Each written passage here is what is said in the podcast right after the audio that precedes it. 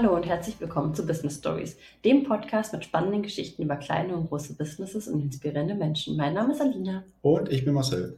Und wir freuen uns sehr, dass ihr dabei seid. Wir haben heute ein Interview mit der lieben Lucia von Lurelein für euch. Und wir haben uns im Dezember 23 mit Lucia getroffen. Das Interview ist super spannend geworden. Und also ich persönlich konnte ganz viel Mehrwert und Inspiration daraus ja, mitnehmen. Ja. Und aus diesem Grund werden wir das Interview auch in zwei Teile teilen, weil das einfach zu viel für eine Folge ist. Und das heißt, der nächste Part kommt dann nächsten Montag online. Lucia hat 2021 einen Online-Shop mit handgemachten Hundeleien aus Paracord gestartet und sich mit 120.000 Followern eine starke Community aufgebaut und auch eine starke Kundschaft. Sie macht einen sechsstelligen Jahresumsatz und auf Instagram hat sie 14.000 Follower. Heute erzählt sie uns, wie sie das Ganze angestellt hat und lüftet auch das ein oder andere Geheimnis. Und jetzt wünschen wir ganz viel Spaß mit der Folge. Ich bin Lucia von Lorelein. Ich gebe seit zwei Jahren alles, um meinen Traum zu verwirklichen. Wir packen nach langer Zeit mal wieder eine Bestellung zusammen. Let's go, wir packen eine 145 Euro Bestellung. Eine 240 Euro Bestellung. Hallo und herzlich willkommen zu Business Stories, dem Podcast mit spannenden Geschichten über kleine und große Businesses und inspirierende Menschen. Mein Name ist Alina. Und ich bin Marcel. Und wir freuen uns sehr, dass ihr dabei seid. Und heute sind wir nicht zu zweit, sondern wir haben einen Gast, die liebe Lucia von Lurelein. Hallo Lucia. Hallöchen, ihr beiden. Vielen Dank, dass du heute hier bei uns zu Gast bist. Wir freuen uns sehr. Sehr gerne, ist mir eine Ehre. du hast ja einen Online-Shop, Lurelein, der vor allem, glaube ich, für deine handgemachten Hundeleien bekannt ist. Aber ich glaube, genau. am besten stellst du dich einfach nochmal selber kurz vor. Hi, ich bin Lucia und mein Unternehmen heißt Lurelein. Gegründet habe ich Lurelein 2021 im August. Und ähm, seitdem mache ich das Ganze und ähm, ja, habe, glaube ich, eine coole Community in der Zeit aufgebaut, die sehr treu ist, würde ich sagen. Sehr schön. Wir würden gerne einmal mit dir zurück in die Vergangenheit reisen, um dich ein bisschen besser kennenzulernen. Ja. Und da hätte ich die erste Frage, wie bist du aufgewachsen? Also kommst du vielleicht sogar aus einer Unternehmerfamilie oder bist du die Erste, die das so gemacht hat? Ähm, tatsächlich komme ich aus einer Unternehmerfamilie. Also mein Papa ist selbstständig seit, ich glaube, mhm. seitdem er so alt ist wie ich, seit einem, seitdem er 21 ist.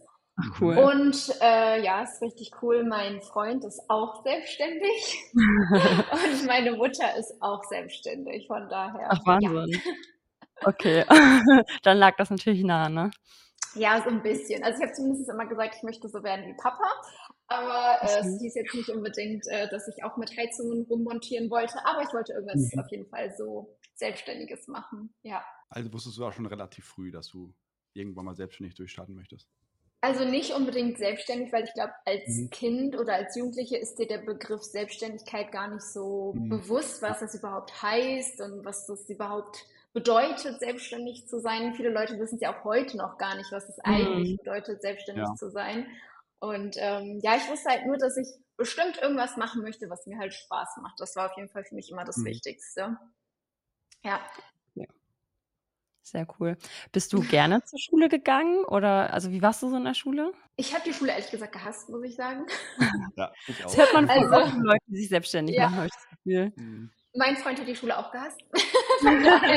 es ist halt leider so.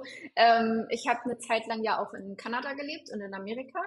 Das heißt, ich habe ähm, die zehnte Klasse quasi nur bis zum Abschluss gemacht und habe dann ein mhm. Jahr in Kanada halt studiert, weil die haben einfach ein anderes Schulsystem als ja. wir. Also mhm. Oberstufe ist bei denen halt schon College und dann habe ich dort ein Jahr halt ein College besucht und bin dann quasi wiedergekommen und bin dann auch weiter einfach in die Elf gegangen. Also ich habe dann eine Klasse übersprungen und habe dann in der Oberstufe weitergemacht. Ja. Ach cool, war das irgendwie so ein Austausch oder wie kommt es, dass du in Kanada warst? Äh, nee, also es, ich weiß nicht, ich wollte unbedingt gerne halt gut in Englisch sein und ich bin mhm.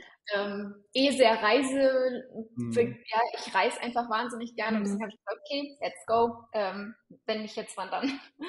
Ich glaube, da ist ja unsere Schule auch wirklich schlecht. Also wenn wir mal so im Ausland unterwegs sind, also vor allem außerhalb von Europa und man spricht dann ja. Englisch, das ist dann teilweise schon wirklich peinlich. Ne?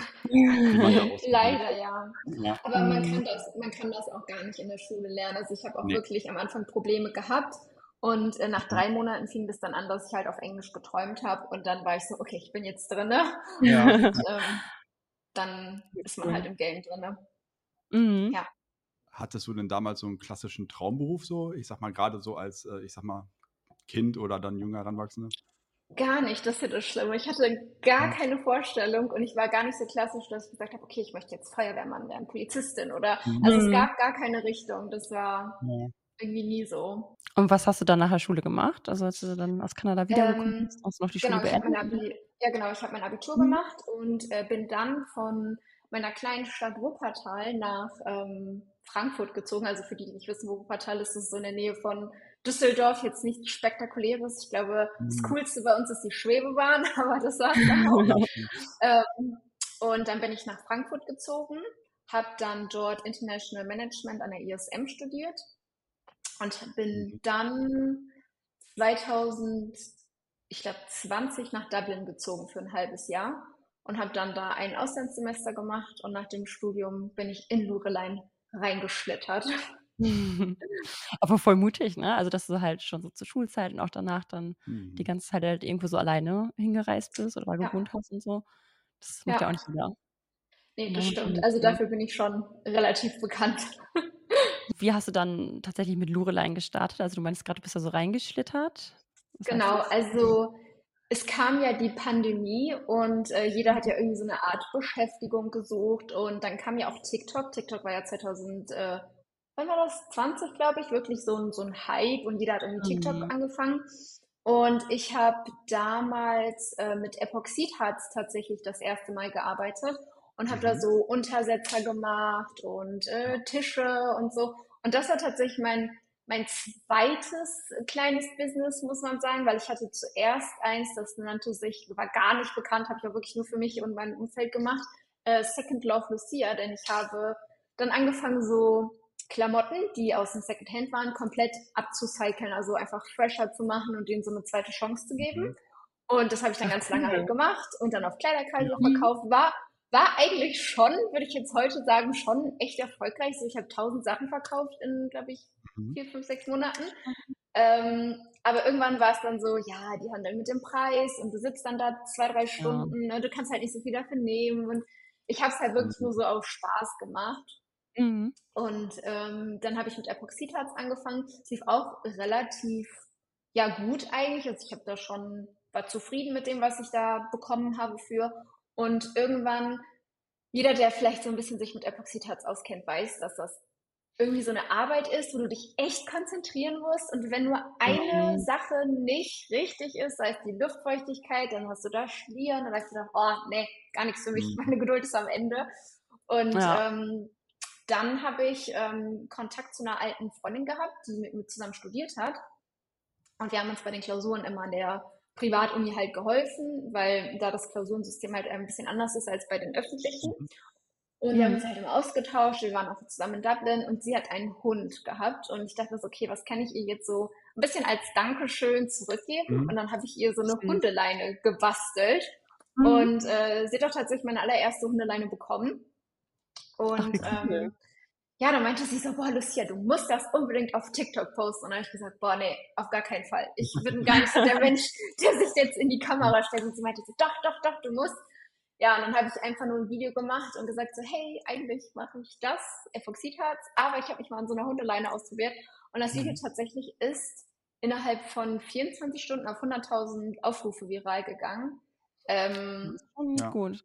Ja, und das war halt, da wusste ich gar nicht, was da so passiert. Aber die Nachfrage so riesig nach den Hundeleien, ähm, dass ich dann gesagt habe, okay, ich habe über Nacht einen Shop gebaut und äh, habe mich ja wirklich komplett, weiß ich, mhm. ich glaube zwölf Stunden durch, habe mich hingesetzt und habe dann diesen Shop gebaut. Gar keine Ahnung von Shopify mhm. oder Shopbau und gar mhm. keine Ahnung, gar einfach ja. angesetzt und habe das Ding dann aufgezogen. Und ähm, ja, bis heute gibt es mich. Ach, echt coole Geschichte. Ja. Ja, und, das war ja. so der Anfang. Ne, ja, vor allem Epoxidharz hat ja gefühlt 2020 jeder gemacht. Jeder. Mhm. Ja. und das ist auch gesundheitlich, glaube ich, so ein bisschen ja, bedenklich, ne, wenn man das macht. Ja, halt, ich habe das zwar immer im Keller gemacht, aber trotzdem, man mhm. weiß ja nie, was so passiert und äh, mit Maske und so, das war halt schon, aber trotzdem ist es halt nicht so mhm. das gewesen, wo ich jetzt eine Passion drin mhm. hatte. Wobei ich auch sagen muss, die ersten Leinen habe ich im ersten Monat nur zum Materialpreis verkauft, also ein bisschen mhm. drüber, weil ich allen mitgeteilt habe, so hey, ähm, ich bin kein Profi, ich kann keine Garantien für die Leinen geben, Ähm, mhm. Wenn du kaufst, dann kaufst du auf deine eigene Gefahr hin. Ja. Und ähm, bitte bedenkt, es ist halt geübt und nicht, ähm, deswegen haben die auch damals auch, glaube ich, nur 27 Euro oder so gekostet. Mhm. Und ja. waren dann halt wirklich meine ersten Samples und erst nachdem dann alles immer größer geworden ist. Und hast du zu der Zeit dann noch studiert oder warst du schon fertig mit dem Studium? Ähm, das war so ein fließender Übergang, weil ich war quasi, das Ganze fing eigentlich schon im Juli, zwei, oder nee, Juni sogar, Juni 2021 an. Und ich habe dann hm. bis August, also diese zwei Monate, wirklich nur geübt. Also ich habe wirklich nur geübt und geübt und dann die Leute halt nur die Leinen verkauft, die halt einfach Übung waren, weil man das Ganze braucht halt einfach ja. Übung. Und in dieser Zeit war die letzte Zeit äh, meiner Klausurphase, also ich habe quasi nur auf meine Ergebnisse gewartet und hatte dann im September mit der Shop-Eröffnung quasi meinen Bachelorabschluss. Ach cool. Und also wie war das dann? Hast du dann irgendwie so gesagt, weil dann ist ja noch ein bisschen unsicher, ob man überhaupt genug Einnahmen generiert, ne, um davon ja, leben zu können. So. Bist stimmt. du dann wirklich auf Risiko gegangen? Oder hast du gesagt, ähm, gibt es irgendwie eine bestimmte Zeit und wenn es bis dahin läuft, dann machst du es weiter oder sonst suchst du dir einen ja, Job? Oder? Das war, also das war 2000, also im August hatte ich ja meine, also ich hatte nicht meinen Abschluss im September, aber es war halt der mhm. Abschlussball, weil es fehlte nur noch die Bachelor-Thesis und durch Corona hatte ich halt keinen Platz bekommen leider. Und das heißt, alle hatten halt nachgerückt, natürlich die, die schon vorher schreiben wollten. Das heißt, ich musste halt lange auf den Bachelor-Thesisplatz warten, bis, ähm, ich glaube, Januar 2022 sogar. Also das heißt, ich habe ein ganzes halbes Jahr wirklich nur darauf gewartet, dass ich einen Platz kriege. Und ähm, im August also das heißt, ich hatte quasi zu dem Zeitpunkt nichts zu tun, als außer auf meine mhm. Bachelor-Thesis zu warten. Habe ja. dann ähm, Lureline im August wirklich ähm, angefangen, wirklich aktiv als Shop. Und dann bin ich auch wirklich nach zwei Wochen aus dem Kleinunternehmen, quasi aus der Kleinunternehmenregelung rausgeflogen. Und dann war ja, ja da sind dann halt mehrere Videos viral gegangen und dann mhm. war das Kind eigentlich geboren. Ja, ja. ich meine, so ein virales Video, also wenn man das schon mal so mehr gemacht hat, so mit TikTok, dann weiß man, das kann schon mal passieren, dass ein Video viral geht. Aber das dann so zu halten und auch das Interesse mhm. zu halten und dass dann daraus auch wirklich Bestellungen ähm, entstehen, das ist ja eigentlich so die Schwierigkeit, ne? Ja, das, ähm, ich glaube, ich habe irgendwann einfach verstanden, wie die Menschen ticken und mhm. auch verstanden, was den Leuten halt auch einfach gefällt und was denen nicht so gefällt und womit man die halt begeistern kann für ein Produkt. Und äh, so konnte ich das eigentlich relativ lange ähm, konstant halten. Also ich habe ja mhm. wirklich, glaube ich, bis dieses Jahr, Mitte des Jahres, noch nie einen Euro für Marketing ausgegeben. Ich habe noch nicht Ach, eine Ads geschaltet vorher. Krass. Ach, mhm. ja. Krass. Auch nicht mal so aus Interesse ausprobiert oder so? Nothing. Ja, ich glaube, du bist ja. so schon extrem ausgelastet, ne? weil deine Produkte ja auch Handarbeit sind, alle komplett. Mhm. Genau. Also es gibt ähm, auch, glaube ich, ein so kleines Geheimnis, was ich seit fast zwei Jahren so ein bisschen mit mir rumgetragen habe, ähm, was ich jetzt dann so ein bisschen offenbare bei euch. Uh. ähm, ich habe tatsächlich, ich, also viele haben mich ja gesehen, aber tatsächlich hatte ich acht Mitarbeiter bei mir im Unternehmen. Ach, ich habe mich schon mal gefragt, weil, also ich verfolge dich äh, schon seit, ich glaube dann so 2021 und ich habe mich schon mal mhm. gefragt, wie machst du das, so viele Ja. Leinen? Und dann hast du ja auch noch immer diese Sofortkaufleinen, die du schon vorbereitet hast und dann direkt Mhm. verschickst. Ich dachte mir immer so, wie macht sie das? So schnell geht das doch gar nicht. Das ist echt Das stimmt. Ja. Mhm. Und Waren ich hatte lange, oder? genau, die sind alle, also zum Teil halt, ne, aber aus dem Mhm. engeren Familienkreis. Es war damals so, dass meine Tante, sie ist als Au pair damals nach Deutschland gekommen, also meine Mama kommt ja ursprünglich aus Thailand. Und mhm. sie ist damals als Au pair zu mir gekommen und hat sich halt damals um mich gekümmert, weil meine Eltern viel arbeiten waren. Und ähm, sie lebt halt seitdem auch in Deutschland. Und sie hat tatsächlich ihren festen Arbeitsplatz gekündigt und ist dann bei mir ins Unternehmen gekommen und ist Ach, bis Alter. heute noch da quasi, ja. Auch voll schön. ja. Aber also ich finde das auch du machst ja handgemachte Produkte und ich habe das Gefühl ja. manchmal, dass diese Handarbeit aber nicht unbedingt geschätzt wird und teilweise auch vor allem unterschätzt wird, ne? Also ja. Leute dann immer noch meinen, das ist wie so ein Hobby eher und jetzt nicht irgendwie. Mhm. Hast du auch so die Wahrnehmung? Hast du es auch? Äh, also ähm, viele Videos sind ja bei mir wirklich um das Thema Preis. Deine Leinen sind zu mhm. teuer und äh, ich finde, dass es halt schwierig ist, weil man darf halt nicht vergessen, Lurelein ist halt nicht ein Hobby, wovon ich halt mein Leben finanziere, so aus Jux und Dollerei zu meinem Hauptjob, sondern nein, ich mache das wirklich Vollzeit. Die Leute mhm. vergessen halt einfach, den Preis, den sie am Ende im Shop sehen, ob er jetzt für die zu teuer ist oder nicht, ist ja nicht der Preis, den ich mir am Ende des Tages in die Tasche stecke. Ja. es ist ja, es ist ja nicht so, dass man jetzt Beispiel meine Leinen kosten zwischen 62 und auch 90 Euro, weil einfach mhm. in den Leinen Miete drin ist, würde ich ja sagen, ja, okay, dann brauchst du halt keinen Mietraum. Also bräuchtest du kein Büro. Aber auf der anderen ja. Seite muss ich ja das liefern, was der Kunde ja möchte. Und das heißt eine große Produktanzahl, also Palette an Farben oder auch, äh, die wollen ja so viele Farben haben. Und wenn man so großes, in Anführungsstrichen, wie ich es ja war oder bin, muss ich die Farben auf Halde kaufen und keiner garantiert ja. mir ja, dass die ja auch abgekauft mhm. werden. Das verstehen halt voll viele halt nicht, weil es ja auch einfach nicht mhm. deren Job ist sozusagen. Aber ich muss sagen, ich habe nach ungefähr einem Jahr aufgehört, mich dafür zu rechtfertigen, warum meine Preise so teuer sind, wie sie sind, ja. weil am Ende des Tages, man weiß nicht, wer gegenüber sitzt. Und wenn sich jemand das nicht leisten kann und sich deswegen darüber aufregt, mhm. dann ist halt mein Produkt einfach nicht für diese Kunden gemacht. Genau. Und das habe ich halt irgendwann für mich beschlossen, dass ich mich nicht mehr dafür rechtfertigen werde und vor allem auch keine Energie verschwende und mich mhm. dann irgendwie innerlich aufrege und denke, boah, ich schufte die ganze Zeit und dann wird das nicht wertgeschätzt. Es ist halt so. Ich will gar nicht wissen, wie viele Rufschmiede da draußen sind oder Ledermacher, die die Arbeit nicht wertgeschätzt kriegen. Ähm, ja, auf jeden Fall. Deswegen. Ich glaube, man kann es ja erst, äh, erstens grundsätzlich nicht jedem recht machen und zweitens ja. haben auch viele einfach dieses Verständnis nicht, dass Umsatz nicht gleich Gewinn ist, dass ja. ähm, Herstellungskosten, Herstellungskostendeckung auch nicht ausreicht, sondern dass man auch die Fixkosten irgendwie gedeckt kriegen muss und so weiter. Genau.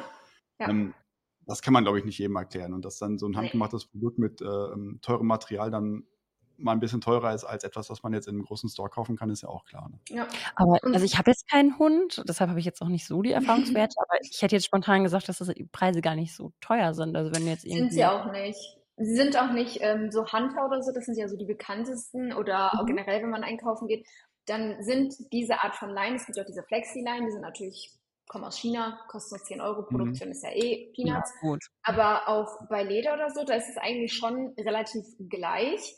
Nur mhm. die Leute vergessen oft, wenn die zum Beispiel auf Instagram rumscrollen und dann sehen, boah, da ist jemand, der bietet optisch die gleiche Leine an wie die Lucia von Lurelei, mhm. die kostet aber nur 30 Euro. Das liegt dann erstens vielleicht daran, dass derjenige keine Mitarbeiter hat, keine ja. Steuern bezahlen muss, also keine Mehrwertsteuer, keine Einkommensteuer, keine Gewerbesteuer mhm. und vielleicht auch gar nicht so ein Shop-Hosting hat, wie jetzt ich in dem Fall. Ne? Deswegen, die Leute können das dann halt gar nicht so unterscheiden, warum der Preis jetzt da günstiger und da teurer ist. Ja. ja. Vielleicht ja. machen die es noch irgendwie hobbymäßig oder genau. haben ihre Preise auch vielleicht nicht so optimal kalkuliert, ne? Also ja, das ja. kann man halt so einfach vergleichen, ne? Mhm. Ja. Hast du den Sitz deines Unternehmens denn jetzt schon nach Dubai verlagert oder planst du das oder bleibt das erstmal in Deutschland? Ähm, ich, es ist schwierig, weil mhm. Deutschland und Dubai ist halt so eine Sache. Ähm, hier in Dubai zahlt man auch ganz normal Steuern. Die Leute denken ja mhm. immer so, ja, du bist in Dubai und dann zahlst du gar keine Steuern. Das mhm. ist aber gar nicht so. Man zahlt seit diesem Jahr ganz normal halt Einkommensteuer, also Körperschaftssteuer mhm. nennt sich das hier, und man zahlt halt die 5% ähm, Mehrwertsteuer hier, also was mhm. nennt sich das ja hier. Und ja. ähm, die zahlt halt trotzdem, ne? das gehört halt trotzdem noch dazu. Also deswegen, ich bin noch mit meiner Steuerberaterin am Sprechen, aber mal schauen, was sich da so ergibt, welche Möglichkeiten man halt hat oder nicht ja. hat. Ja. ja. Ich glaube, der deutsche Staat hat da ja so eine oder andere äh, Möglichkeiten, genau. das ein bisschen schwieriger zu machen mit genau. Wechselsteuer genau. und so weiter. Ne? Ja. Besonders bei GmbH hast du das Problem, mhm. dass du dann die Wechselsteuer zahlen musst. Ja. Wie sieht denn so ein typischer Arbeitstag bei dir aus? ähm, ja, ähm, ich stehe meistens um 7 Uhr auf und äh, bin dann immer sehr motiviert und gehe zum Sport tatsächlich. Also ich gehe jeden Morgen, wenn ich kann, siebenmal die Woche, aber meistens schaffe ich nur fünfmal, echt zum Training. Und dann, wenn ich wieder da bin, fängt halt quasi mein Arbeitstag an. Und er geht dann halt manchmal schon so zwischen, ja, wenn es schlecht läuft, dann schon bis zwei, aber sonst bin ich halt so um mhm. 0 Uhr spätestens dann im Bett. Ich wollte gerade sagen, zwei. Uhr nachts, ne? Ja, ja, genau, zwei Uhr nachts, ja, ja. Das ist, äh, ich glaube, ich habe ja mal ein Shooting veranstaltet, wo äh, ganz, ganz viele Follower kamen, die wirklich, keine Ahnung, acht, neun Stunden gekommen sind und äh, gefahren sind und dann wirklich mich besucht haben und dann bei meiner Kampagne dabei waren. Und äh, das allererste, was sie mich gefragt haben, war eigentlich, schläfst du überhaupt? also wenn die Leute mich sehen, dann haben sie, schläfst du? Kannst du überhaupt schlafen? Also ja, das ist halt schon so ein kleiner Running Gig. Ja. Mhm. Ja, du hast dann echt wenig Privatleben, ne?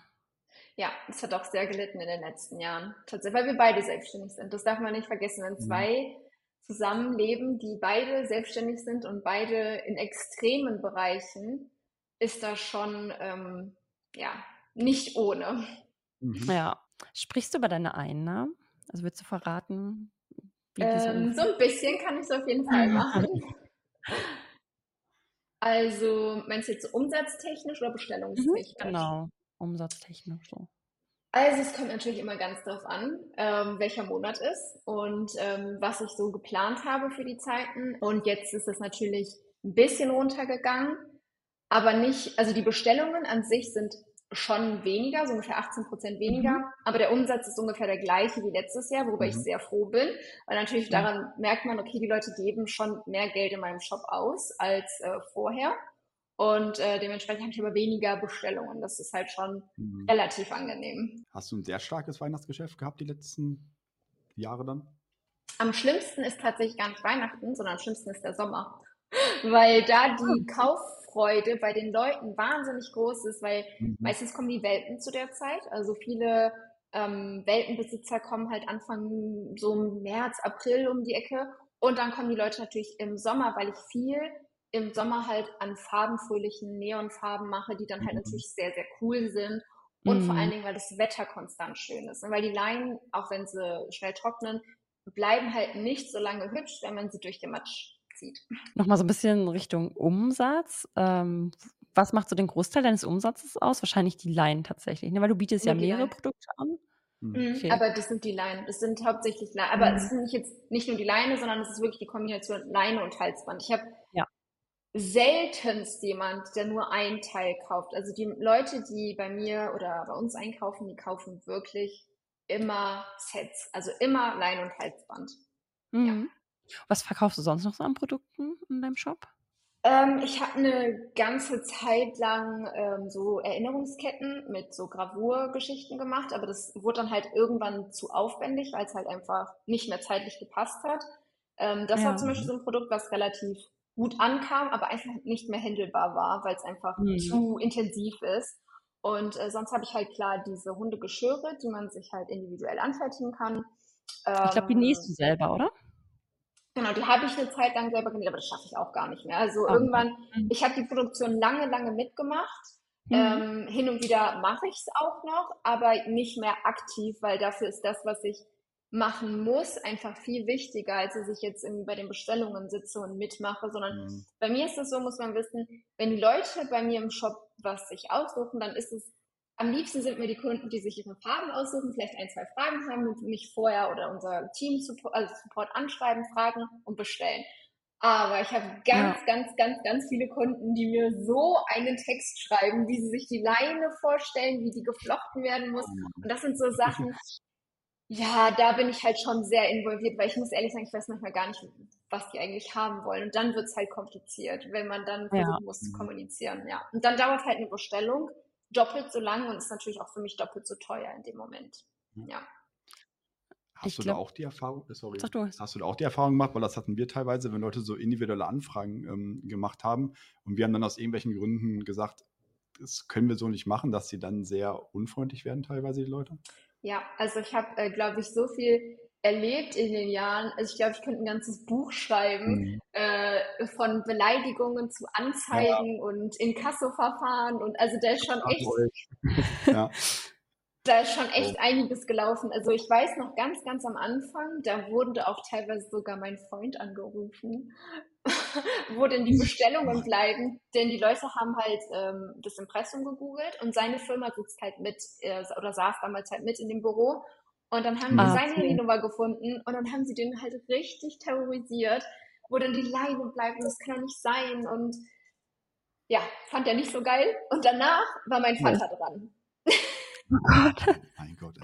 Ich habe das Gefühl, dass das Mindset der Leute dann wieder bei diesen handgemachten Produkten irgendwie anders, weil ich denke mir so, die würden ja jetzt auch nicht bei Amazon irgendwie jemanden anrufen und solche doch. Fragen stellen oder ich habe schon das, also da schreibst du ja auch nicht sowas. Nein, oder schreibst du auch nicht rein, so, ja, aber ich brauche die Bestellung jetzt morgen und die ja. muss jetzt extra schnell gehen und so. Das, also das also, macht man ja im normalen großen Shop mhm. nicht. Es geht mittlerweile. Am Anfang war es natürlich viel, viel mehr. Ähm, aber jetzt hat sich das halt so eingependelt, sodass ich halt schon weiß, okay, die Leute, ich versuche es halt viel öfters und öffentlicher zu kommunizieren. Es dauert halt vier bis acht Wochen. Und ihr müsst euch halt vorstellen, bei ja. so vielen Leuten, die trotzdem bei mir ja im Büro rumlaufen, die sind ja Teilzeit, Vollzeit und man darf es nicht vergessen, Vollzeitmitarbeiter sind wirklich teuer, ähm, ja. die wirklich auch zu halten. Man zahlt ja auch deren Krankenkasse, Sozialversicherungsabgaben ja. und so. Und trotzdem brauchen wir vier bis acht Wochen. Also ja. das zeigt eigentlich schon, wie lange man für so ein Produkt braucht. Mhm. Wie viele Leinen im Monat macht ihr so ungefähr? Ähm, also ich kann nicht sagen Leinen, aber so, sagen wir mal so Sets right. oder Set. Produkte. Mhm. Es sind halt schon so 400 Bestellungen meistens im Monat. Und ähm, die waren halt wirklich lange. Und mir tut es auch immer wahnsinnig leid, dass man so lange auf so ein Produkt wartet. Aber ich weiß, mhm. dass die mhm. Leute halt auch nicht nur wegen dem Produkt bei mir kaufen. Das ist halt so das Gesamtpackage und das vergessen halt total viele Leute, dass alle großen Firmen oder auch Leute, die erfolgreich sind, ja nicht nur das Produkt verkaufen, sondern mir war es immer wichtig, egal was ich in meinem Leben mache, ich will, dass mein Gegenüber sich gut fühlt. Und das verstehen Leute oft nicht. Also ich habe es schon mhm. ganz oft mitgekriegt, ähm, ohne jemanden in die Pfanne zu hauen, dass viele Small Business Leute auch nicht nett über ihre Kunden reden und ich dann immer denke, okay, ich reg mich auch auf, aber am Ende des Tages wäre ich mhm. nicht da, wo ich heute bin, wenn es diese Menschen nicht geben würde. Ja. Auch wenn einer mal blöd ist, dann gibt es aber 20 andere, die toll sind, die mir Geschenke geschenkt haben, ja. mir was geschenkt haben. Das muss man dann eher in den Fokus holen. Mhm. Ja. Ach, ist ja echt cool. Man merkt ja auch, wenn, wo du gerade so erzählt hast, ne, dass irgendwie teilweise Kunden acht, neun Stunden fahren, um an so einem Shooting teilzunehmen, dass du da halt echt voll die starke Brand so aufgebaut hast. Also Wahnsinn. es ist so, dass ich schon viele Leute habe, die 15, 16, 17 Mal schon bestellt haben innerhalb eines Jahres. Und eigentlich, wenn ich weiß, dass ich zum Beispiel ein Produkt launche, wie das Buch, was ich jetzt vor kurzem rausgebracht habe, dann weiß ich, wer kauft, weil die Leute einfach solche Loreleien-Fans sind und ich auch wirklich versuche mhm. eigentlich fast jedem immer auf Instagram zu antworten und auch die nötige Aufmerksamkeit zu geben, dass sie sehen, mhm. ich sehe das, dass sie mich supporten und ich schätze das auch wert und das ist halt finde ich sehr wichtig. Auch wenn ich jetzt, ja. äh, auch wenn Großunternehmen das nicht können, aber solange ich es kann, mache ich das auch noch. Ja. Wie bist du damals genau vorgegangen, als du dann ja, deine erste Leine sozusagen verschenkt hattest und dann wusstest, okay, hm. jetzt will ich es machen. Du hast dann erstmal geübt, hast du ja gesagt. Und wie ging es dann genau. weiter? Und ähm, dann habe ich ja den Shop aufgesetzt und dann ungefähr, dann lief das Ganze so vor sich her und ich habe die Bestellungen gemacht und irgendwann habe ich gemerkt, okay, ich war beim Autofahren, habe geflechtet. Also es, es, hatte halt gar kein Ende mehr und ich habe gemerkt, okay, ich mhm. schaffe das gar nicht mehr alleine und habe mir dann halt familiäre Unterstützung geholt und ähm, habe dann da mal Hilfe gekriegt und dann habe ich im Dezember, genau Dezember im 21 habe ich, also ich habe damals auch jemanden durch Studium kennengelernt, der hat mir auch hin und wieder beim Shop geholfen und der hat dann zu mir gesagt, Lucia, du musst dich jetzt entscheiden. Was willst du mit Lorelei machen? Da habe ich gesagt, ich weiß es ja nicht, das ist ja das Problem. Und er sagte, Nee, du musst dir jetzt ganz klare Gedanken machen. Willst du eine richtig geile Brand daraus machen oder willst du weiter vor dich her dümpeln? Da habe ich gesagt, okay, nein, ich will eigentlich die Queen of Hundeleien sein, so übertrieben gesagt in meiner Euphorie. Ja. Ne? Und äh, hat dann gesagt, nein, ich möchte das durchziehen. Und dann habe ich für mich halt wirklich im Kopf gesagt, okay, die Einnahmen sind da, der Bedarf ist da, die Leute feiern es, die Leute mögen mich. Warum nicht? Also, ja.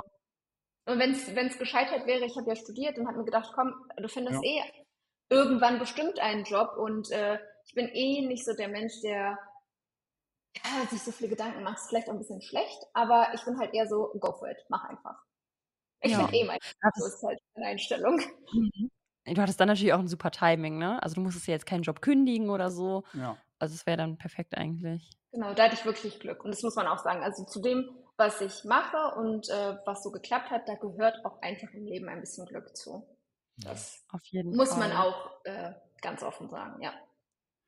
Was Doch. braucht man denn ähm, deiner Meinung nach, um zu starten? Oder was sind so die wichtigsten Voraussetzungen, ähm, die man benötigt, um ein eigenes Business aufzubauen? Mm, ja, es sind witzigerweise, ich weiß nicht, wie ihr es seht im Hintergrund. Parfüm, glaube ich. Ganz, ganz viele Parfüms. Hier sind so um die 100 oder 150 Parfüms und das sind tatsächlich alles meine und die von meinem Freund. Und parallel. Also, sieht aus wie eine Parfümerie tatsächlich. Ja. Aber sehr, sehr, sehr schön. Ja.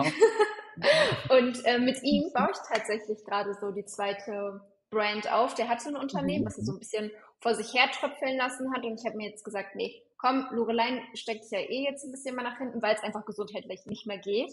Ja. Ähm, habe ich gesagt, komm, ich packe es jetzt an, auch wenn du jetzt nicht willst, aber ich habe da jetzt richtig Bock, so eine geile Community draus zu machen. Und ich würde sagen, mhm. für halt ein Business ist natürlich als allererstes das Produkt und ich bin jemand, ich könnte keine Windeln verkaufen, weil ich nicht hinter Windeln stehe. Also ich mhm. müsste wirklich mhm. etwas anbieten, wo ich sage, okay, da stehe ich 100% hinter. Egal was kommt, wenn mir jemand sagt, die Leine ist zu teuer, dann ist es dein Problem, dann geh woanders hin. Ich finde mein Produkt toll ja. und mhm. alle kommen bitte, die das auch toll finden. Also das muss man dann halt schon so ein bisschen manifestieren.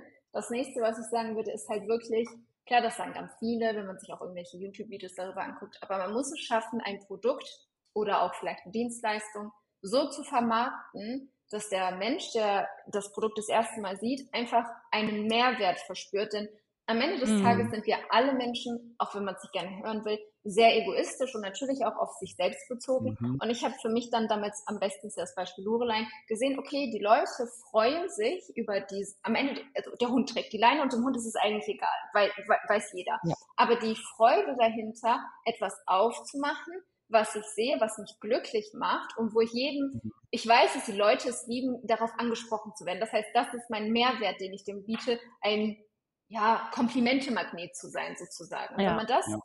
für das Produkt gefunden hat, dann kann man das eigentlich super vermarkten und auch super mhm. darstellen. Ja. ja. Ich glaube, das ist bei dir aber auf jeden Fall der Fall. Also wir haben keinen Hund. Ich kann mich selber mhm. sehr für Tiere begeistern, auch sehr für Hunde begeistern. Ich habe dann so deine Leine gesehen und habe mir gedacht, das ist erstens ein cooles Geschenk für andere, ne? wenn man jetzt ja. Hundebesitzer kennt oder auch wenn man einen eigenen Hund hat, das ist halt irgendwie was Emotionales, das ist irgendwas, was man sich selber und dem Tier dann schenkt, ähm, ist das Besonderes. Also da hast du auf jeden Fall eine tolle Produktnische gefunden, glaube ich. Ja, das stimmt. Ich also glaube vor allem in der Kombination halt mit dir als Brand, ne? Ja. weil du halt durch TikTok ja. nahbar ähm, bist. Und also ich habe auch schon überlegt, so, okay, haben wir irgendjemandem, dem wir das schenken können oder so? Will jemand eine Freude machen, das stimmt. Das, das genau. Stimmt, ja. ja. Ja, also das würde ich sagen, um halt ein Business zu starten, sind das so in meinen Augen halt die Grundvoraussetzungen. Und für mich persönlich, wenn man mich fragt, dann ist es nicht ein Prozent zweifeln. Also man darf halt nicht an dem, was man sich vornimmt, zweifeln, denn ein Gedanke führt sozusagen zu so einer Abwärtsspirale und man verliert halt mhm. wahnsinnig den Fokus, was man eigentlich machen wollte. Mhm. Und ähm, ist halt so ein stabiles Mindset und vor allen Dingen auch einfach wenn du denkst, es ist hart, ist es eigentlich noch härter. Also mhm. so ist es halt leider. Huch. Also würdest du ähm, das Produkt oder die Dienstleistung vor den Unternehmer stellen? Jetzt beim Start, weil du ja meintest, so, du brauchst erstmal ein tolles Produkt, was du auch im Prinzip, wo du hinterstehst. Äh, das eine bedingt das andere. Also hm. ich habe BWL studiert und für mich war es okay, was das Thema Steuern anging. Also ich mhm. wusste natürlich durch, klar, kein Vergleich, weil äh, im Leben Steuern zu bezahlen, Steuern zu verstehen, den mhm. Schmerz auch dahinter, das ist nochmal was anderes. Und vor allen Dingen, wenn du oder wenn man gewisse Dinge einfach nicht im Griff hat, dann kann es mit dem geilsten Produkt der Welt auch nicht funktionieren. Wenn man seine Margen ja. nicht richtig kalkuliert, wenn man nicht ja. Puffer einbaut, wenn man auch menschlich gar nicht. Beste Beispiel ist, ich bin wirklich manchmal todesmüde und ich kann auch dann nicht mehr, aber ich muss es machen, weil die Konsequenz halt größer ist und nicht mhm. dieses, oh, ich bin wirklich kaputt. Nein, ich muss es einfach machen und die Leute verstehen oft nicht, dass dieses müssen dann auch wirklich heißt, ich muss dann bis 4 Uhr wach bleiben und ich muss das jetzt ja. wirklich machen. Und ich muss meine ja. Belege sortieren und ich ja. muss auch meinen Shop im Blick haben ähm, und auch am Ende haftet man als Selbstständiger für alle seine Fehler. Da kann ich keine Mitarbeiter ja. in Verantwortung ziehen. Zum Beispiel, ich hatte jetzt leider einen Shopfehler, da hat eine Kundin bestellt, eine Leine und ein Halsband. Die hat nur das Halsband bezahlt. Und ich bin, habe dann gedacht, okay, dann schicke ich ihr halt nochmal eine Rechnung, dass sie das, dass die Leine nochmal bitte bezahlen mhm. soll. Mein Shop hat das nicht richtig dargestellt, sodass die Kundin gedacht hat, dass sie halt beides bekommt. Und dementsprechend musste okay. ich ihr das natürlich auch so, wie sie es gekauft hat, wie sie das Angebot mhm. wahrgenommen hat, ja. auch geben. So, das heißt, sie hat natürlich in dem Moment Verlust gemacht, aber dafür haftet man selber als Unternehmen. Ja, ja. ja klar. Da hattest du ja dann praktisch noch Glück, dass es jetzt dann in Anführungsstrichen nur eine Person war und nicht irgendwie tausend Bestellungen oder so. Ja. Ne? Weil dann und das musst du auch selber auch schnell sehen. Ja, das genau. muss man auch schnell sehen. Das ist halt so. Also ich, das ist schwierig. Mhm, ja, das glaube ich. Ich hatte jetzt letztens auch noch ein Video gesehen, weil du ja vorhin meintest, dass du halt auch so viel Materialauflage haben musst. Da war ein Shop, ähm, die ist halt viral gegangen auf TikTok und die Leute wollten halt ganz viel bestellen, haben auch ganz viel bestellt und dann war sie ausverkauft und dann dachte sie, ja, okay, jetzt ist da voll viel Bedarf, hat extrem viel nachgeordert und dann war auf einmal. Ich habe die auch gesehen. und dann war da halt auf einmal kein Bedarf mehr, ne? Und dann bleibt man halt auf diesen Kosten sitzen. Ja. Und das ist natürlich auch so ein Ries also eins von vielen Risiken, was man hat, ne? Mhm. Ja, und was man auch nicht passieren. Was man auch nicht vergessen darf, ich habe damals keinen Kredit bekommen. Ich habe keinen KK eingeräumt bekommen. Und das heißt, ähm, in meinen Augen macht es Deutschland jungen Unternehmern so schwierig, überhaupt zu überleben, weil ich habe mein Geld, was ich verdient habe, nicht für mich benutzt, sondern ich habe alles Geld wirklich immer reinvestiert. Ich habe meine, also meine Produkte kommen halt aus Amerika oder teilweise halt wirklich aus den Händlern, die es hier in der Region gibt, aber da kriege ich natürlich nicht gute Preise. Aber wenn ich in Amerika kaufe und ich sage, ja, ich hätte gern 100 Meter, lachen die mich aus. Die wollen dann schon, dass ich die 5000 mhm. Meter abkaufe und diese 5000 mhm. Meter, die kommen dann in riesigen Containern halt wirklich dann zu mir ins Büro und das muss bezahlt werden. Und das geht natürlich dann immer, ja, von der Liquidität halt weg und ohne ja. Unterstützung. Ich habe halt weder finanziell Unterstützung von meinen Eltern gehabt, äh, noch von der Bank, noch irgendwie von der KfW. Da hieß es dann damals nur so, ja, ich hätte vor der Gründung meinen Businessplan schicken sollen, vorstellen, was ich machen möchte. Und dann hätten die mir halt einen KK bis, ich glaube, 70.000 Euro gegeben. Mhm. Aber Lorelein war ja schon mal geboren. Also das heißt, rückwirkend ja, konnte ich ja gar nichts mehr machen. Und ich war wirklich bei vielen Banken. Ich war bei so vielen Banken, Sparkasse, Commerzbank, Deutsche Bank. Und ich habe selber in der Deutschen Bank gearbeitet. Das heißt, ich kenne auch Leute da. Äh, aber es hieß halt leider, wir unterstützen sowas nicht. Und das war halt, oder ist, ist halt so traurig, ne? Ja. Oh, und dann kommt ja noch diese ganze Bürokratie dazu, was man noch alles machen muss. Ne? Also es ja. fängt ja an bei Gewerbe anmelden und dann kommt irgendwie noch die IHK oder die Handwerkskammer dazu. Ja, und. Ja, BG und ja. da, ja, da hilft ja mir auch irgendwie niemand, ne? Dann Steuern das Thema. So. Also das ist ja. Ja, also das also ist halt so groß, finde ich. Ja, es ist ein großes Planschbecken, wo man sich halt zurechtfinden muss und wenn ich einen Tipp geben darf, egal wie schwer das ist für Leute, die anfangen, mhm. es gibt schon gewisse Gründe im Leben, warum man bei, ich nenne das immer Pool 1 anfängt und nicht von Pool 1 auf Pool 3 springt, weil man muss Pool 2 mitnehmen, um überhaupt für das dritte gewaffnet zu sein. Wenn man kann, ja. zum Beispiel für mich, war der Wachstum viel zu schnell. Mein Wachstum ist ja von 0 auf 100 mhm. gegangen, aber mhm. 0 auf 100 bedeutet auch, ich habe zum Beispiel an einem Monat 19.000 Euro Umsatzsteuern gezahlt. Als ich dann da saß mhm. und dann hieß es, äh, Frau Preuß, Sie müssen 19.000 Euro Umsatzsteuer zahlen, habe ich gedacht, bitte was? Und wann ist das fällig? Mhm. Morgen? Das war gerade so das, was ich mir eigentlich zurückgelegt ja. hatte für meine Notfälle. Ja. Und dann war das weg. Da war das einfach ja. weg. Und äh, deswegen der Wachstum, den sollte man wirklich nicht von 0 auf 100 machen, sondern wirklich planbar. Sonst reißt man sich am Ende selber runter. Mhm. Ja. Ja, ich habe die 19.000 Euro ausgegeben so voller Euphorie. Genau, klar. Ne? Ja. Mhm. Oder reinvestiert, ne? Also es muss jetzt nicht mal sein, dass du davon im Urlaub ja. gefahren wärst oder so, ne? Sondern du hättest einfach irgendwie neue Materialien davon gekauft. Ja. Ja, dann kann das halt schon mal scheitern daran, ne? Ja. Also das, das ist halt. Ich habe mal den Spruch, irgendwie viele Unternehmen äh, werden im zweiten Jahr von der Steuer gefressen. Also das ja. ist ja wirklich was ganz, ganz viele Leute unterschätzen.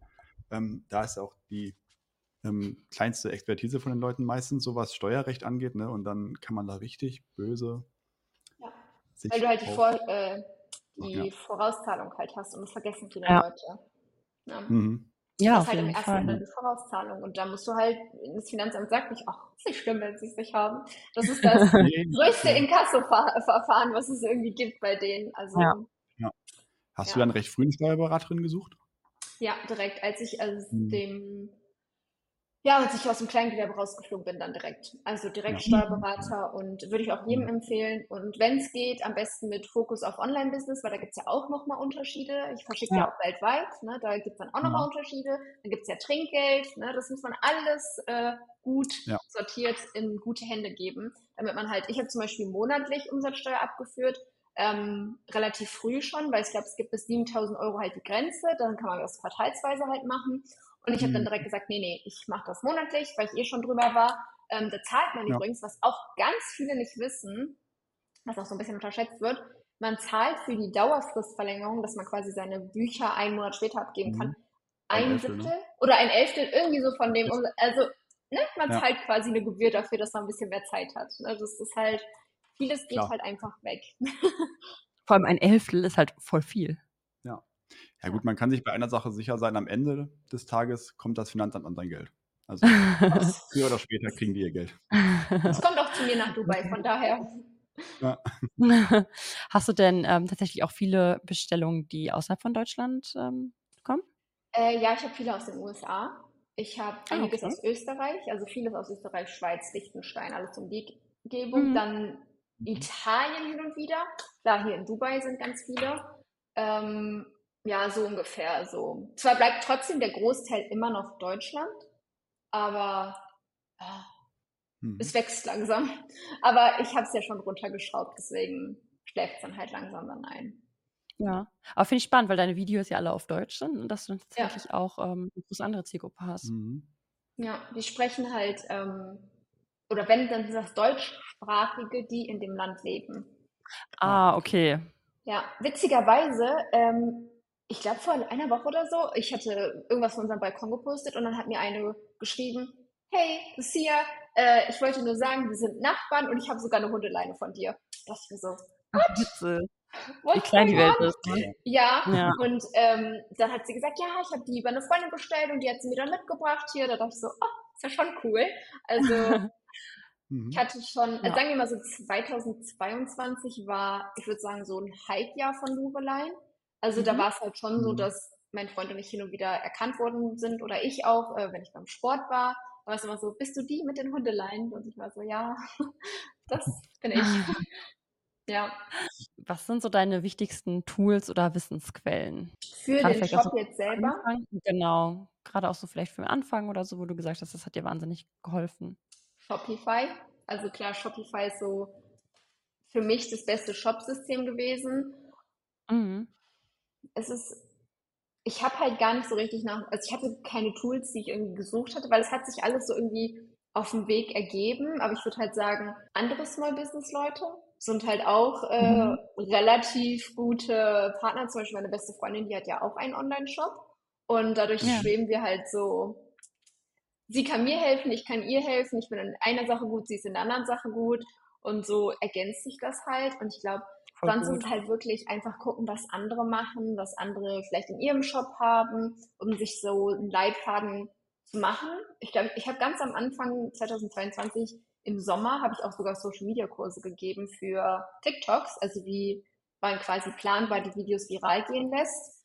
Und ähm, das war halt auch so, da waren ganz viele liebe Small Business Ladies bei und da haben die halt auch relativ viel mitgenommen. Solche Kurse halt vielleicht, aber da muss man auch ja. aufpassen. Da sind viele Scharlatanen ja. Dabei. Ja, das stimmt. und das muss man sich ja dann auch erst wieder leisten können, ne? gerade wenn man vielleicht so genau. startet oder so. Man ja. muss natürlich auch immer irgendwie einiges investieren. Ja, also sonst wirklich andere Leute, die und vielleicht auch gar nicht in Deutschland gucken. Also ich würde ähm, vielleicht auch in mhm. Amerika gucken, weil da habe ich das Gefühl, die Leute haben da sowieso ein anderes, anderes Mindset als wir. Also die sind da ja. nicht so eine Neidkultur wie wir, weil leider muss ich mhm. sagen, das, was ich mit Lorelein erlebt habe, war 100% Neid und es war auch teilweise wirklich so böse. Ähm, mhm. Und in Amerika hatte ich irgendwie nicht das Gefühl und vor allem viele amerikanische Small Business Leute erzählen auch in ihren YouTube-Videos ganz viel darüber, wie sie gewachsen sind, machen dann wirklich Serien dazu, weil die gar kein Problem haben, ja. ihren Erfolg oder ihre Wege zu, ja, kundzutun einfach. Ne? Ja. Die haben da halt nicht so ein Problem mit irgendwie. Ja. Aber ich glaube, du hattest auch ein großes Problem mit Nachmachern, sag ich mal, oder? Also klar, dass man sich vielleicht mal irgendwie, du bist nicht die einzige ähm, Nein, um Gottes Willen. Brand natürlich, die irgendwie Hundelein oder sowas macht, das ist klar, ne? Aber ich glaube, bei dir gab es wirklich andere Firmen, die genau das gleiche gemacht haben wie du, oder? Ja, also klar, ich habe das Thema Paracord nicht erfunden, um Gottes Willen. Mhm. Ähm, ich habe auch nicht die Knüpftechnik oder so ähm, erfunden. Ähm, das Einzige, was mein großes Problem war, war, dass halt die Leute oder diese Shops halt meine Rechtstexte genommen haben mit meinen Adressen da drin, mit meinen Rechtschreibfehlern und halt wirklich vieles Copy-Paste gemacht haben. Und selbst da, muss ich sagen, habe ich nie, bin ich nie den Weg zum Anwalt gegangen und habe irgendeinen Stunk gemacht, sondern ganz im Gegenteil, ich habe denen gesagt, hey, ich habe es gesehen, bitte entferne es, geht so ja. nicht. Aber mhm. Ganz am Anfang habe ich mich viel darüber aufgeregt, weil ich den, den Hass sehr, sehr ungerecht fand, weil am Ende des Tages, was habe ich gemacht? Ich habe Seile genommen, die geflochten und die verkauft. Also ich habe ja niemanden einen Schaden irgendwie zugefügt, dass man den Hass, den ich damals da bekommen habe oder teilweise auch heute noch kriege, ähm, in irgendeiner Form irgendwie gerechtfertigt fand. Mhm. Also ja. äh, das hatte ja damals Dimensionen angenommen. Das fand keiner in meinem Umfeld schön. Also ich habe hier regelmäßig Hundescheiße per Post geschickt gekriegt. Äh, mein Auto wurde zerkratzt. Ich habe ähm, irgendwie so Schrauben in meinem Auto, also in den Reifen halt gehabt. Also es hat halt so ein Ausmaß genommen. Und wie gesagt, am Ende des Tages, ich verkaufe Hundeleien. Also ich mache keine ja. Kinderarbeit, keine Versklavung oder mache hier Werbung mhm. für Glücksspiele oder so, wo ich sagen kann, okay, da kann man das ja. ne, irgendwo rechtfertigen.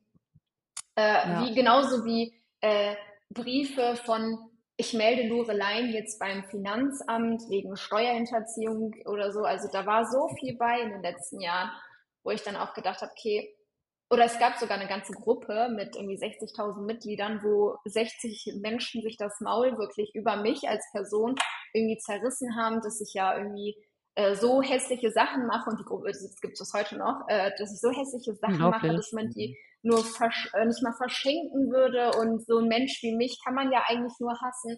Also es war schon heftig damals, aber ja, mhm. mein Gott, man wächst da dran. Also unglaublich, wirklich. Ja. Sprachlos gerade. Krass, also vor allem das erste Mal so ein bisschen in der Öffentlichkeit halt, dass das mehr Leute auf einmal wahrnehmen, was du tust und dann kommt direkt sowas. Das ist ja. Ja. Also was Leute für ja. ne? Es ist, es ist, glaube ich, ähm, das ist das, was ich meinte mit der Neidkultur. Und es ist halt mhm. dann schwierig, finde ich, sich zu öffnen und dann auch jemanden wirklich ja ranzulassen an sich. Ne? Mhm. Das, du baust ja dann automatisch so eine Mauer um dich und denkst dir so, okay, ja, bitte, ich möchte mich nicht angreifbar machen und so, aber ja, am Ende des Tages, ja, muss man selber gucken, wie man damit klarkommt. Ich finde es jetzt persönlich nicht mehr schlimm, ich fand es aber schlimm. Mhm. Ähm, und wenn ich mir vorstelle, dass ich jetzt nicht den Support gehabt hätte von den ganzen Kunden, von meiner Familie, ja. von meiner besten Freundin, dann wäre ich auch bestimmt an sowas kaputt gegangen und andere Menschen ja. vielleicht auch. Und da finde ich halt, da sollten die Leute sich echt mal Gedanken machen, weil am Ende des Tages, wenn denen das passiert, weiß ich nicht, ob die so entspannt darauf reagieren würden. Ich habe mich ja nie dazu geäußert. Ja. Nie. Ja. Nee. nee also ist keine Plattform. Ja. Ja, ist, glaube ich, auch besser so tatsächlich. 100 Prozent. Ja. Hast du denn was ja. von deinem früheren Umfeld, so von ehemaligen Schulkameraden und so gehört dann? Auch in dem Zusammenhang? Klassiker. Ja, ist so, also es, weil der Kunde eher bei dir kauft, also ein Kunde wird eher zu einem Freund, als dass ein Freund zu einem Kunde wird. Das ist so. Mhm. Ja, ja, ich ja. glaube, da, da, ist viel Wahres dran. Das, ja. ja. Also ich habe ganz Fall. viele Leute aus meinem alten Umkreis, die Hunde haben und auch jeden Tag gucken, aber es hat noch nicht einmal jemand gekauft. Aber es, das habe ich schon voll oft gehört, dass das so ist. Ja, ja, ja mhm. auf jeden Fall. Aber hattest du da auch irgendwie so ja, Ängste ist jetzt vielleicht ein bisschen viel gesagt, ne, aber irgendwie vielleicht so ein bisschen Hemmung, dich auch so auf TikTok oder so zu zeigen, weil du dachtest, oh Gott, wer sieht das vielleicht? Was denken die? Was sagen die? Und oder war dir das von Anfang grade. an völlig egal?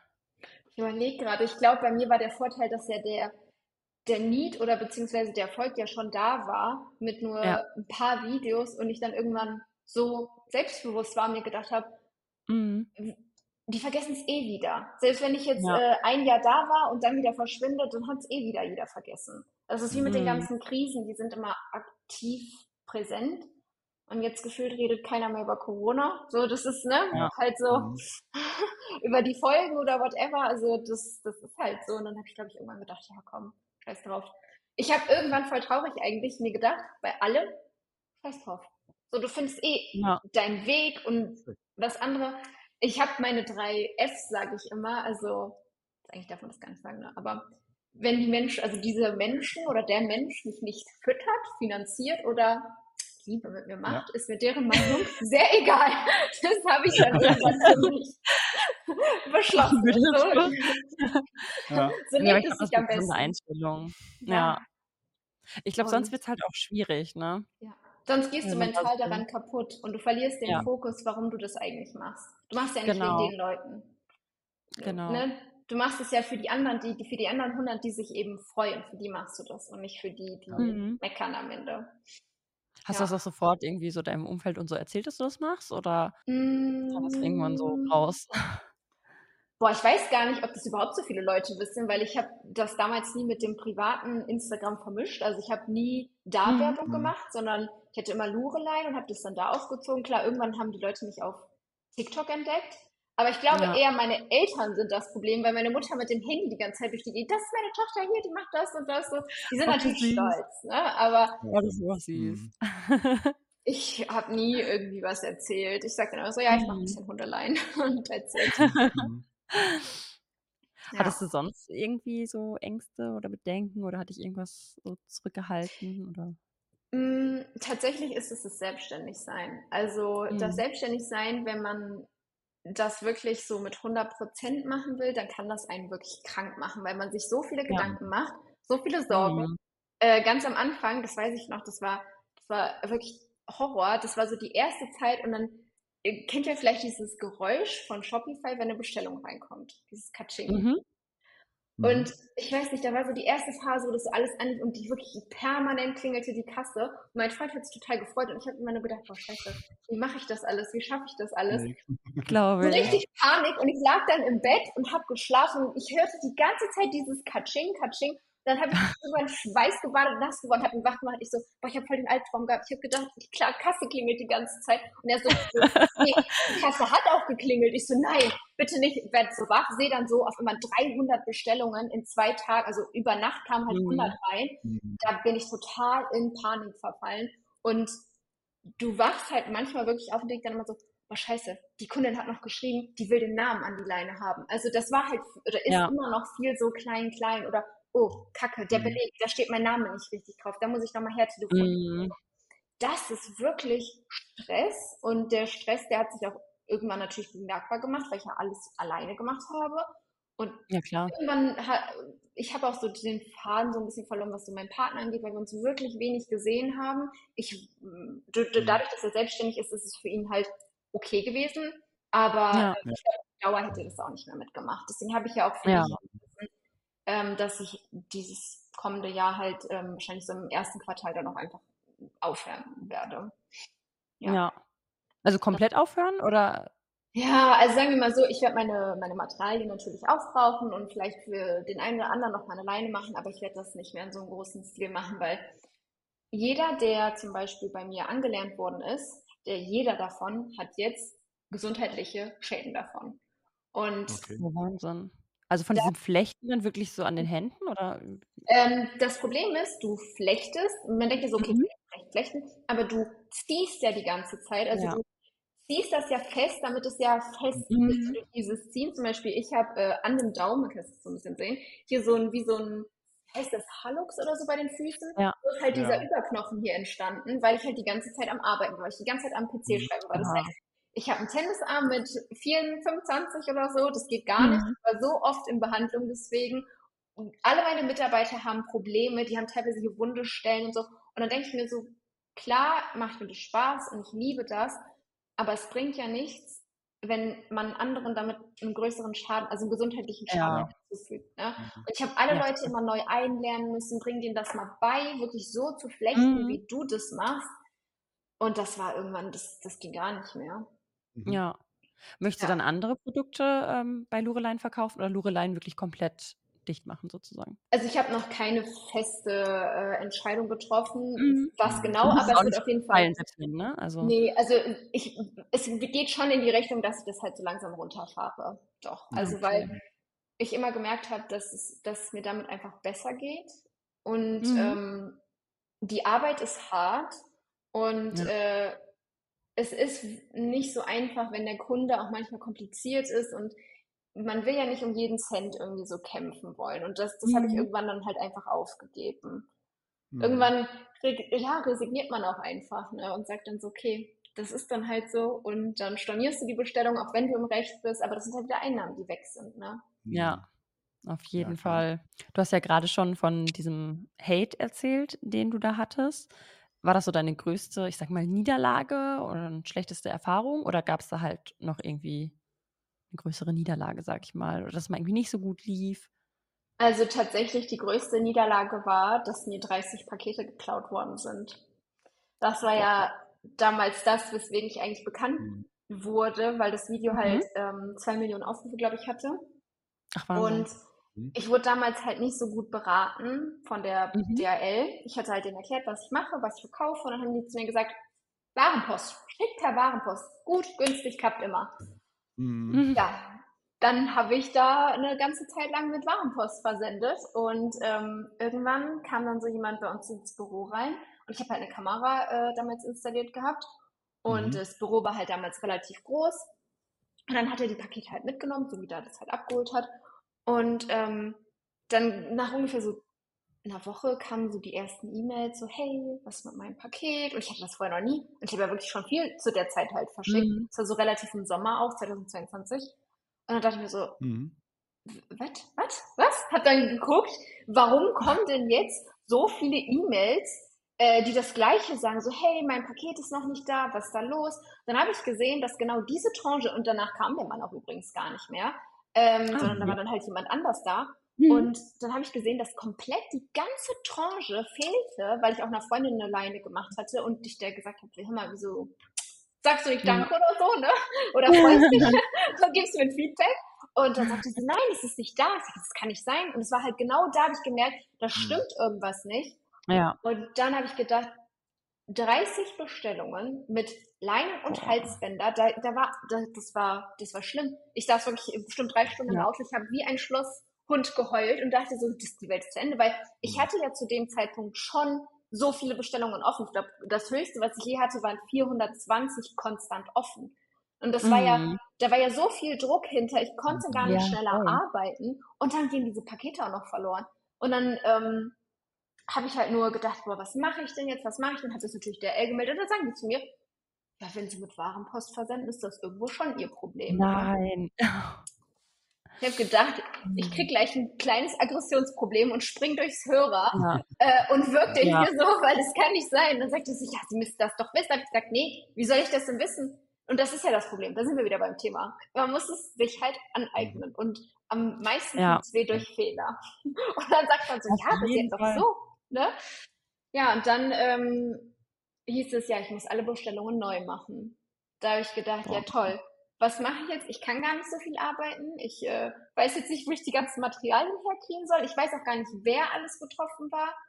Und dann, ja, ja, das war das Schlimme. Also es hätte ja jeder sagen können, so meine Bestellung ist weg. Ja, und, ja, klar.